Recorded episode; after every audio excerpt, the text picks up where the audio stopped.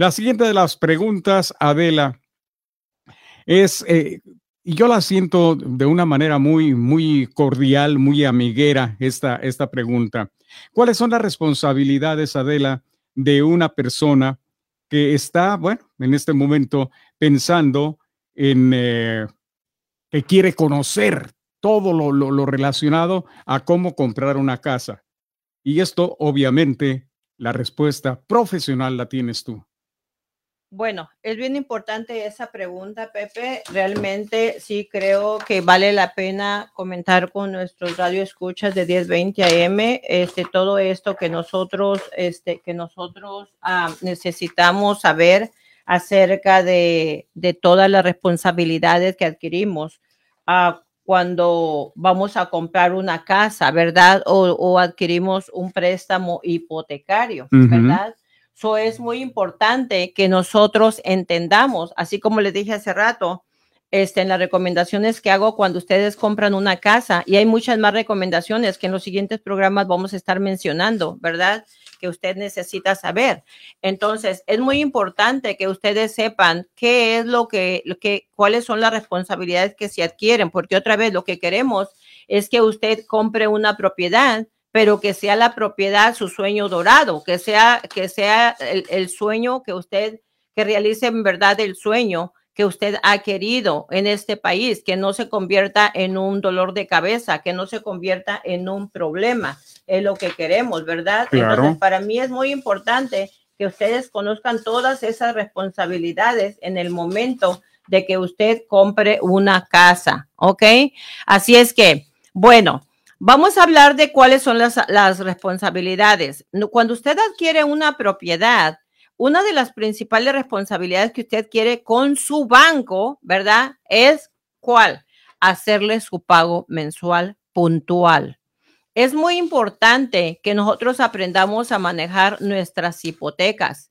Es muy importante que nosotros aprendamos a, a a, disciplinarnos, vaya, con el paguito ese mensual, que si usted es de las personas que dice, ahí luego lo mando el día para la otra semana, primero me voy a Las Vegas o primero me voy de paseo o este fin de semana me voy a tener una buena vida, no, no funcionan las cosas así. Definitivamente las cosas deben de ser como deben de ser. Al banco usted le tiene que mandar su pago puntual. Los días primero, el banco le dice, el día primero de cada mes se te va a vencer la hipoteca. Todos los bancos le, estructuran para que usted pague el día primero. Ahora, fíjese bien, del día primero, y esto que le voy a explicar no quiere decir que tiene permiso de pagar tarde. Lo que le voy a explicar es que usted tiene todo lo, que, que si hay alguna necesidad, cuáles son sus derechos, ¿ok? Porque mucha gente no los conoce. Del día primero al día 15, usted puede mandar su pago sin que lo penalicen, sin que le, compren, le cobren una penalidad y sin que se vea reflejado un pago tarde en su récord crediticio. ¿Ok? Repito, ojo, el día, el pago, el día de pago es el día primero, pero le dan un periodo de gracia hasta el día 15 para ellos recibir el pago.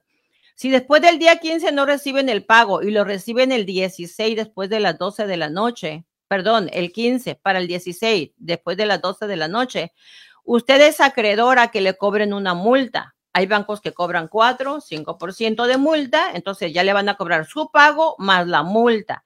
Todavía hasta esas alturas no le van a reportar un pago tarde en su récord crediticio, ¿ok? Pero ya le están pagando, ya le están cobrando multa. Ahora, todavía puede pagar hasta el día 30. Si el día 30 en la mañana usted va y les manda un giro o le deposita a su banco su pago, no le van a reportar un pago tarde, pero sí va a pagar la multa. Pero si usted del 1 al día 30 no consigue el dinero y no manda su pago mensual y dice, ay, pues mañana es día primero, mañana les mando los dos, el de este mes y el del que viene, que al cabo pues me voy a poner a mano. Señora, eh, usted ya es candidata a que le pongan un pago tarde de 30 días. Y déjeme le digo algo bien importante. Un pago de 30 días en su hipoteca es como que usted mató a un cristiano.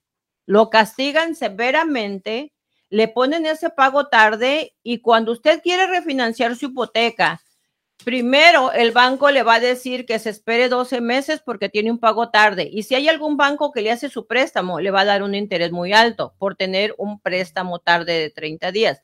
Así es que es muy importante que usted entienda por qué debe de pagar su, su pago en tiempo. ¿Ok?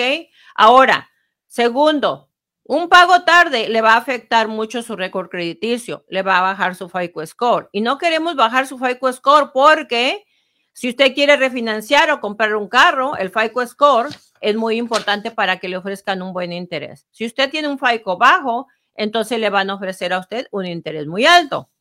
Pero si usted tiene muy buen FICO, entonces usted va a ser candidato que le ofrezcan un buen interés. Así es que es muy importante que mande su pago mensual. ¿Qué incluye en su pago mensual? Cuando usted adquiere un préstamo hipotecario, ¿qué es lo que paga dentro de su hipoteca? Dentro de su hipoteca paga el principal, la deuda que le prestó el banco. Si le presta 400 mil, ese es su principal, ¿ok? Interés. ¿Qué es el interés? El interés que usted paga por esos 400 mil que le prestaron.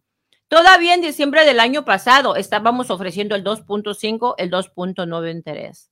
Tenemos no tan buenas noticias, ya se nos subió el interés a casi el 4%.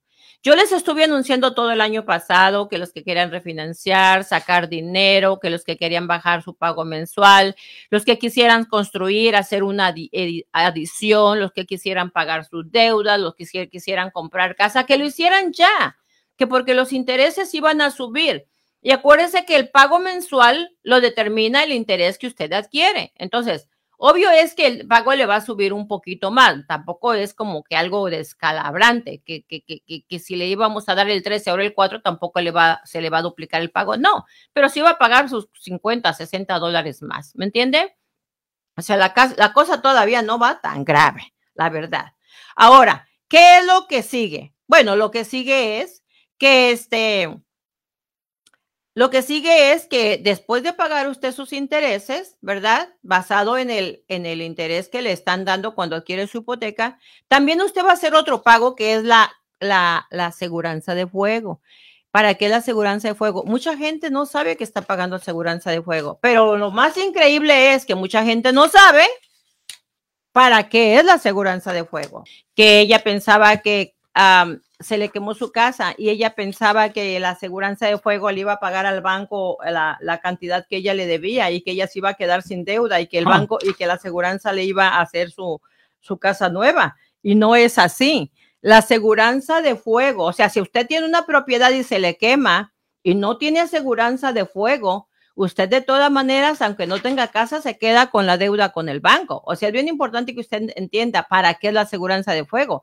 La aseguranza de fuego es por si se quema su casa, la aseguranza le reemplaza su casa, se la hace nueva, con los mismos pies cuadrados, las mismas recámaras de lo que usted tenía, pero no le va a hacer una casa más grande, ni le va a agregar recámaras, igualita como la que usted tenía. Igual la aseguranza de fuego, si se le quema un cuarto, le va a hacer una recámara.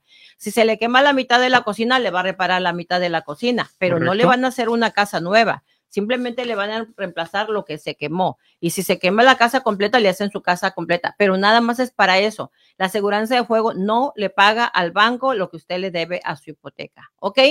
Para eso es la aseguranza de PMI. El Mortgage Insurance Premium es precisamente para eso. Para esta aseguranza, cuando usted compra una propiedad con menos del 20%, el banco requiere que usted adquiera esa aseguranza porque esa sí es la que le paga a su banco.